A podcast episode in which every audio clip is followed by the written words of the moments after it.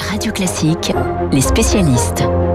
Peut-on calmer les esprits? Les plus hauts représentants de l'Union européenne sont arrivés hier à Ankara où ils ont rencontré le président Erdogan. Voyage difficile, Emmanuel Faux, bonjour, contexte tendu. Bien oui, Guillaume, bonjour. Euh, parce que dans les bagages de Charles Michel et d'Ursula von der Leyen qui ont fait ce voyage, il y a euh, tout le contentieux qui s'est accumulé au fil du temps entre la Turquie et les Européens et qui a souvent pris la forme d'attaques personnelles du président turc contre le président français Emmanuel Macron. Tout le monde s'en souvient. Mais on peut dire que ces dernières semaines, euh, Recep Tayyip Erdogan a fait des gestes d'apaisement sur le conflit des eaux territoriales. Par exemple, les bateaux de forage turcs en Méditerranée sont rentrés au port. Avec la Grèce et à propos de Chypre, Ankara a accepté de reprendre des pourparlers avec Athènes. Et tout cela s'inscrit dans ce que la Turquie appelle l'agenda positif des relations euro-turques. Un agenda que M. Erdogan a confirmé hier en recevant la présidente de la Commission de Bruxelles, donc, et le président du Conseil européen, qui ont demandé à leur hôte de s'y tenir. En contrepartie, la menace de sanctions économiques contre Ankara qui était agité ces derniers temps s'est volatilisé. Mieux, l'Europe accepte de rouvrir le dossier de l'union douanière et des visas facilités pour les immigrés turcs. Et Bruxelles se dit prête aussi à signer un nouveau chèque de soutien aux 3 millions de migrants syriens que la Turquie accueille sur son sol en vertu de l'accord de 2016. Et un gros chèque, eh ben, rien de tel pour apaiser le président Erdogan. Comment expliquer cette désescalade soudaine? Bah, je dirais, Guillaume, que l'explication et l'élément politique nouveau le plus important, c'est sans aucun doute le changement récent de locataire à la Maison-Blanche à Washington. Parce qu'avec Donald Trump, Recep Tayyip Erdogan savait comment manœuvrer. Il pouvait compter sur l'esprit anti-européen de l'ex-président américain. Mais avec Joe Biden, changement de décor et changement de ton. Hein, car le nouveau président démocrate veut ressusciter la relation transatlantique avec l'Europe et il va goûter sans doute assez peu le jeu ambigu que la Turquie entretient avec la Russie, alors qu'on le sait, Ankara est membre de l'OTAN. Du coup, l'Union européenne préfère sans doute tenter d'amadouer le président turc sur certains dossiers qui fâchent. Mais de son côté, M. Erdogan s'inquiète pour sa réélection en 2023. Il vient d'ailleurs, dans un geste un peu paranoïaque, de faire arrêter dix amiraux à la retraite qu'il accuse d'avoir ourdi un coup d'État politique contre lui. Erdogan euh, doute et il semble avoir compris qu'il aurait beaucoup à perdre à être en conflit permanent avec un bloc occidental renforcé autour de l'Europe et des États-Unis.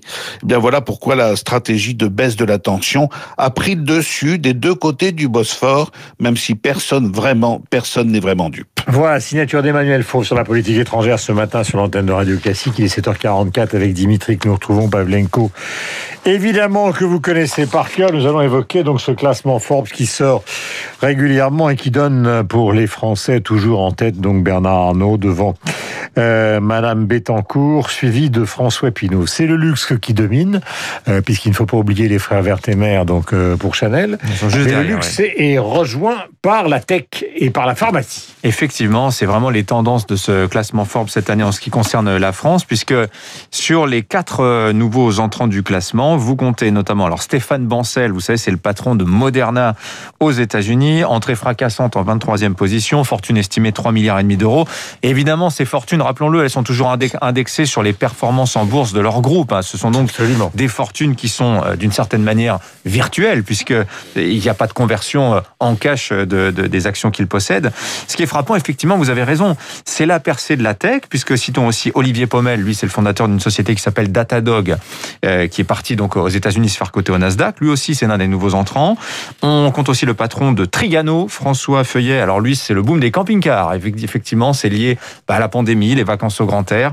Le camping-car, ça cartonne et ça profite à François Feuillet. Et puis Yves-Loïc Martin, petit nouveau aussi. Lui, c'est Eurofins. Alors, c'est pas très connu Eurofins, mais ils sont positionnés sur les tests, notamment les tests, euh, les tests Covid. Voilà. Donc, on est sur des tendances. Donc, ça bouge dans la liste. Hein. Oui, ça bouge. Quatre... sauf au début. Voilà. Qui en tête de la liste où ce sont toujours les mêmes. Des consolidations très fortes avec aussi des augmentations euh, fabuleuses pour certains du fait, effectivement, des performances boncières. On n'arrête pas de broder sur le thème du CAC, revenu à son niveau de 2007. Bah, ça rejaillit dans le classement. Mais vous avez raison, les petits nouveaux, c'est la tech. Et on le voit aussi euh, dans le positionnement notamment de certaines banques privées qui euh, arrivent en France. Goldman Sachs, par exemple, qui ouvre un bureau parce qu'ils ont bien conscience qu'il se passe quelque chose en ce moment en France sur le fond de la tech. Sur le fond de la santé, évidemment, c'est le contexte sanitaire. Sur ce classement, en commentaire un petit peu général aussi, on voit une surreprésentation euh, des centrales, des gens qui ont fait centrale. HEC également. Vraiment, vous avez fait centrale, vous avez plus de chances que les autres de devenir un jour milliardaire. Vous avez quatre nouveaux entrants dans le classement des 42 milliardaires français actuels. Vous avez un sortant, c'est Olivier Dassault. On le sait pourquoi, c'est parce qu'il est, il est mort dans un accident d'hélicoptère. Mais voilà, on est sur des tendances d'ailleurs qui sont à peu près les mêmes aux États-Unis. Vous avez une surreprésentation des Américains en top de classement, 8 dans les 10 plus grosses fortunes mondiales. Et pratiquement, là, c'est que de la tech. Hein. Trio de tête, c'est euh, Bezos, Musk, Bernard Arnault, vous l'avez dit. Quatrième, Bill Gates. Cinquième, Mark Zuckerberg, le patron de Facebook. Derrière, vous avez Warren Buffett, c'est la finance à l'ancienne, si je puis dire. Mais juste derrière, les deux fondateurs de Google.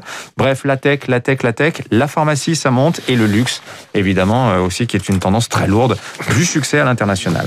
Et très loin dans ce classement, il y a, merci Dimitri, Renault Blanc. Ah oui, j'ai fait histoire comme vous, mon cher. vous n'êtes pas, pas faire Et pourtant, le camping-car, c'est un peu un autre.